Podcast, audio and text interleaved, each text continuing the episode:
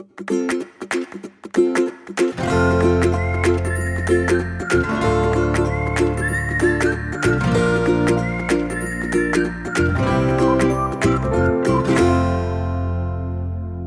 迎收听留学大小事，Linda 的聊天室，我是 Linda。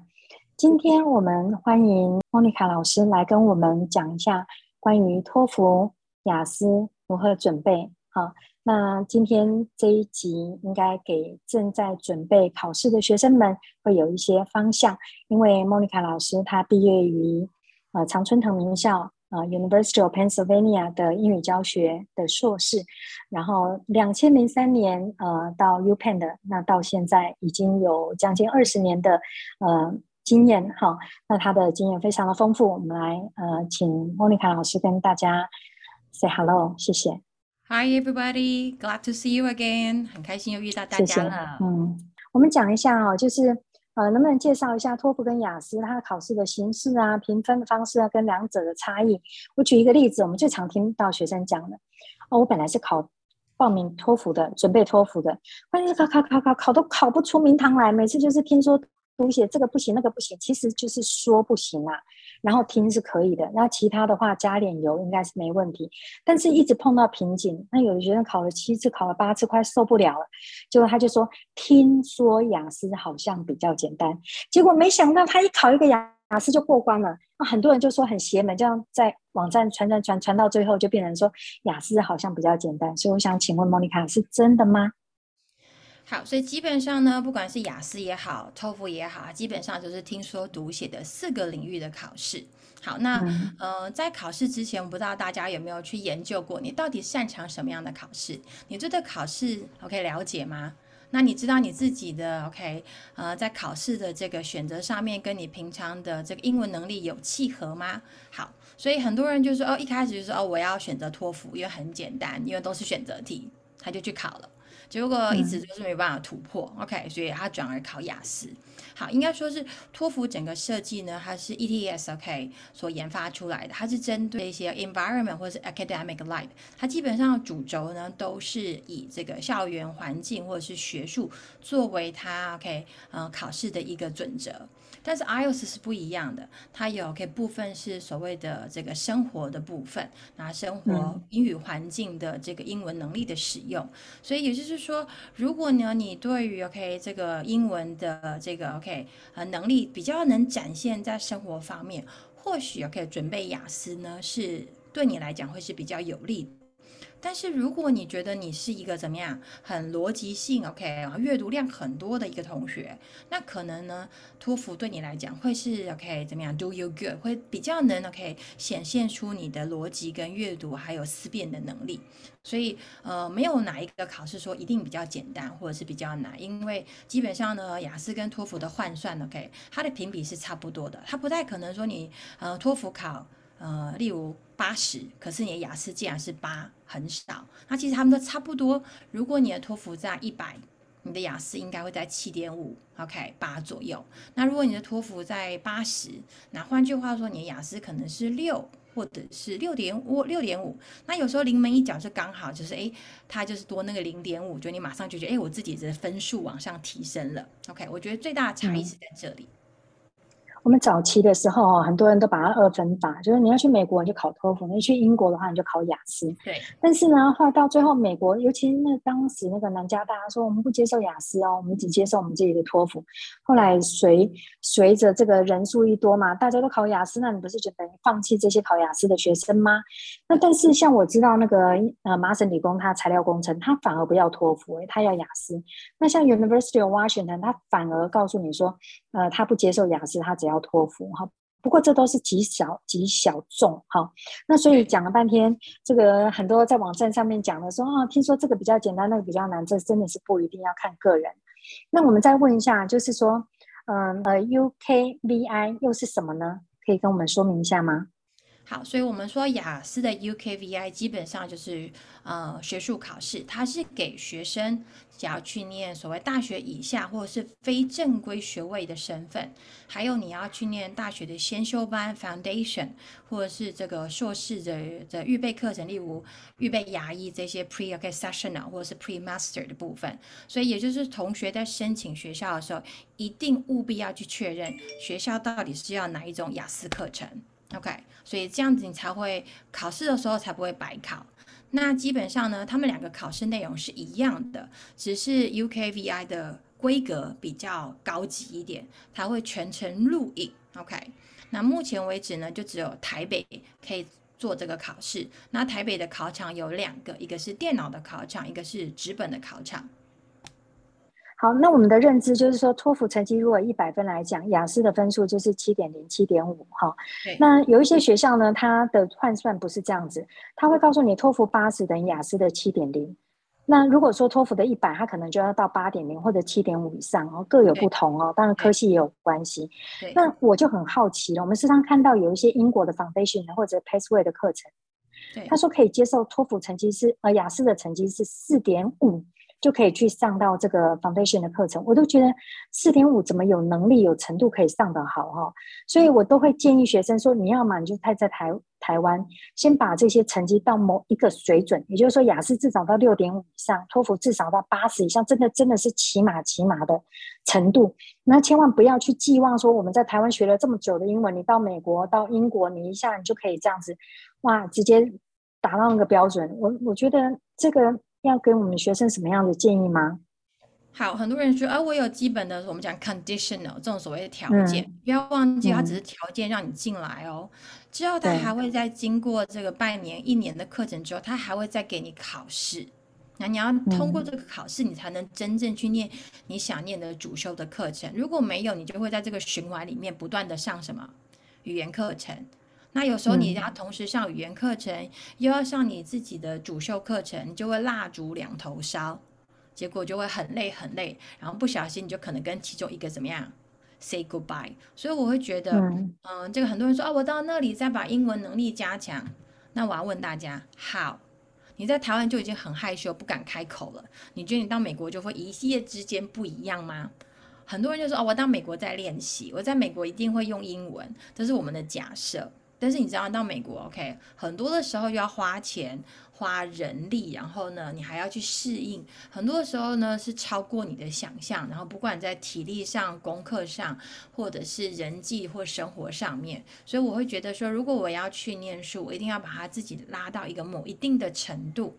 有五点五六，然后托福一定要有八十，你才有办法掌握所谓的英语上课的这个环境。嗯、那你能掌握了，你才有办法进步。如果你都不能掌握，你很快就想要什么？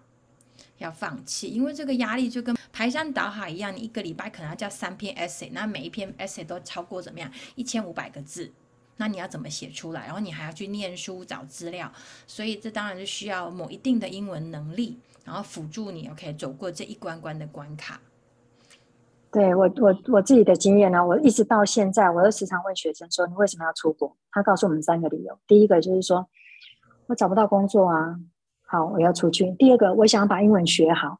那第三个，我想要交朋友，都没有真正去想要说，我为了要这个学位，接下来我将来的就业需要这张文凭，很少哎。那我那时候听的，我想说，那你这样冒，简直是冒。冒多大的风险？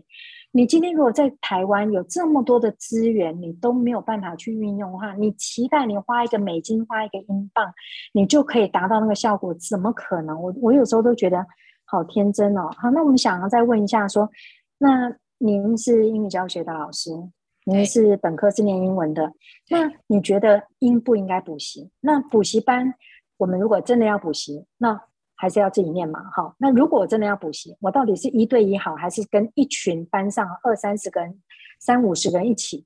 那还有再加上疫情的关系，到底是线上跟线下它的 difference 在什么地方？谢谢。好，所以大家很多。想到准备留学考试，就是先去补习班，OK，现在跟大家一起去，OK。我们当初也很多人，OK，也想说，哦，我就去补习班补，OK。好，嗯、那我会觉得，呃，如果你今天的程度非常的需要加强。可能真的你需要有人带领你走入这个领域里面，知道有什么样的概念，然后要怎么样去 OK 准备。但是你不可能在补习班补这么久。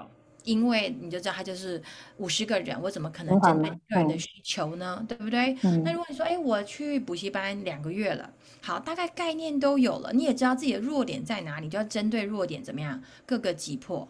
那补习班老师有办法针对弱点各个击破吗？嗯、不行，因为他有剩下四十九个人要照顾。那那四十九个人的程度跟你一样吗？可能不一样。对不对？嗯、所以有些同学说：“嗯、哦，我有去补习，可能就是补出补不出效果来，因为都是老师在带你，你都会做。但是你回到家里的时候，你自己做的时候就没有办法怎么样克服这个部分。然后在补习班，我常常听到说：‘哦，老师叫我们跟隔壁的练习。’那请问你知道隔壁讲什么吗？”嗯那他有办法针对你的错误跟你订正吗？就是我跟你讲，你跟我讲，OK，下课了。我今天有练习到口说，但是你的口说里面结构不完整，文法错误，然后文不对题，诶，最糟糕还是离题，你都不知道，因为你的是队友跟你说，哦，good，OK，your pronunciation is good，OK，但是 pronunciation 在雅思或托福里面都没有怎么样这个选项，OK。好，所以当然就是你可能一开始很迷茫的时候会去补习班，但是补了一阵子，大概有概念之后，你就要开始思考我的弱点在哪里，我要针对哪个去击破。然后我的写作不好，有没有人告诉我我该怎么写？要写得对，写得好。然后，而且呢，老师都写得很好，因为他都知道很多单字。但是你真正考试的时候，你知道这么多单字吗？你可以写得出来吗？好，所以我都认为他需要针对你的需求，针对你的缺点，带着你的练习，你这样才有办法突破。那就是为什么你选择一对一的老师的好处，他可以盯你的进度，针对你的弱点协助你。那补习班你就是就是安心，OK？那当然有一些补习班说，哦，我们现在规模很小，那规模很小也是十个、十五个，你还有十四个同学要一起怎么样？这个面对，所以这完全就是看，哎，同学，你的考量是什么？你现在呢是差那一两分，或者是差那一两个科目要推进，那这时候你就应该是针对这个部分去做怎么样调整，而不是再去找很大一群的人跟你一起练习，或是你陪他们练习，而不是人家一对一陪你练习。那再者就是疫情的关系，这是将来的趋势。其实很多的这个美国的线上软体，例如 Kaplan，OK，他已经跟例如他跟很有名的 Purdue 合作。我记得 Purdue 用一块钱把它买下来，因为他知道这将来我就是要用 Kaplan 的这个 resources，然后搭配我的学生去拓展学习这一块，所以这是将来的趋势。你说哦，我去线上 OK 上课，好像都只有嗯。跟老师面对面，现在很多的软体很进步，像我自己用 Google Meeting，我都要求学生打开镜头，你们上去写的作业，我都知道，哎，你什么时候进去改了？你有没有按照我们的进度去写？OK，但是在线下的部分，你觉得老师会去帮你订正你的作业吗？老师会去看你有写什么吗？不会，他就说啊，我们今天要上第几章，哪一个单元？好，所以当然我觉得这个呢，就会。取决于同学你自己的需求，那你线下想要达标的目标，还有你自己的主动跟你的时间性，因为补习班就是可能是周末，还是固定的时段。那你看录影带的话，那不就是跟一般的这 online program 是一样的吗？好，所以我觉得，呃，它各有好处。如果你是很初阶的同学，你需要熟悉，可能是补习班是一个很好的一个想法。但是如果你到后期一直冲不破这个门槛，你需要人家拉你一把的时候，那你就应该考虑可以有针对性的一对一的课程。那至于线上课程，这是将来的趋势。那很多的媒体的辅助也会让线上课程怎么样很有效率。好，那这是我个人一些经验跟大家分享。嗯，好，谢谢啊。我们有一些学生，他会觉得说，他会觉得说，我不习惯线上，我就是要线下，我就是要看到脸，好，不然的话，我就是觉得学习的效果会打折。但是我觉得，因为疫情的关系，这样子的变化，我们不能说是妥协啊，但是它是一个趋势。好，那呃，接下来我想请教一下哈，就是呃，一个英语教学的老师在呃。教你的学生托福跟雅思的这个部分，呃，能不能分享一下？就是有的人他可能呃补了一段时间，或者考了几次的考试，但是他的分数并没有随着他的努力而达到那个效果，他可能碰到了瓶颈。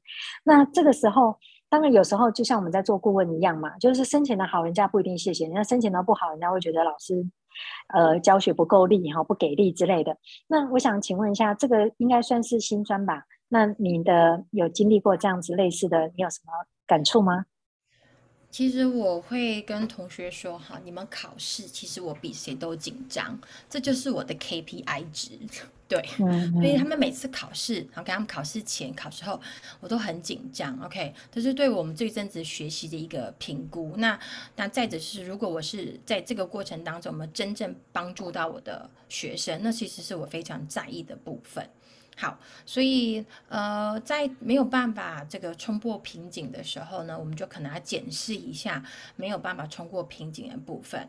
那很多的同学就是，哎，我可能真的就拉不起来。那我觉得就是可能真的程度不是很好，那可能光做题目是不够的，所以你真的还是要回去把基本的功夫，OK，例如单字啊，和基本的文法的概念。重新整理一下，那这可能在你在改善你的写作跟口说的部分，诶，你的要进就会很快。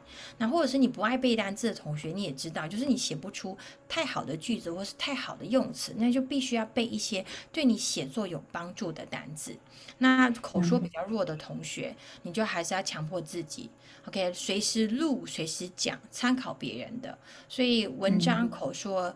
要讲得好，写得好，并不是你自己有多少，因为你知道你怎么讲都是这些句子、这些单字。偶尔真的需要听一下别人怎么说，别人的点，做一些笔记，然后收纳成你自己的 word bank。这样子，你到时候在这个整理的时候，或是在练习的时候，你就可以去模仿跟学习。那这样的成效就会比较明显一点点。那阅读量比较少的同学，那当然就单字啊，要求自己可以利用 skim 跟 scan 这些技巧，很快的筛出文章的主旨，然后呢，用 scan OK 这个绿这个精。读的部分，把关键部分读出来，那需要做笔记。嗯、那尤其是那个临门一脚的同学，你们的重点就不会放在什么练习，因为我觉得你们练习够了，你们要放在的是复习这件事情，嗯、去看我到底错在哪里，然后哪些题目每次都是成为我的这个绊脚石，那这些问题要去把它克服，那你才有办法在下次的考试一举怎么样拿到高分。好，那这是我针对呢同学一直没有办法突破瓶颈给的一些小建议。那当然，考试这一条路当然有起有落，OK。那有些人就是不够稳定，所以你当然就是要要求自己尽量呢每次都要维持一定的这个做题量，那求稳定。这样子你在考试的时候，当然就会怎么样？呃，如你平常练习一样，啊，平常练习都要计时，就是模拟你真正考试的状态，这样才有办法，OK，很平稳的拿下你理想的分数。好，所以谢谢，谢谢分享。我自己曾经遇到一位学生哦，他是在台湾念书，然后中学的时候到新加坡去念，结果呢，在申请美国的大学的时候，他的托福从四十八分考到一百零二分。我那时候就想说。哇，你这个是怎么进步的哈？但是学生，我我我我觉得啦，语言这个东西啊，像我毕业到现在三三十七年了，我到现在每天都还在摸，还在碰英文啊。对，语言学习真的是不是一朝一夕，不是一时半刻，一定要努力啊，不放弃哦。那既然这个是申请学校的一个关键的一个门槛，如果我们这个部分没有把握好，而且他把握的关键就是努力努力，然后尽早开始，好备战状况。那没有捷径，好，所以就是一步一脚印，好，好。那今天很谢谢 Monica 来跟我们讲这个托福雅思的准备好的部分，很谢谢你，谢谢，谢谢大家。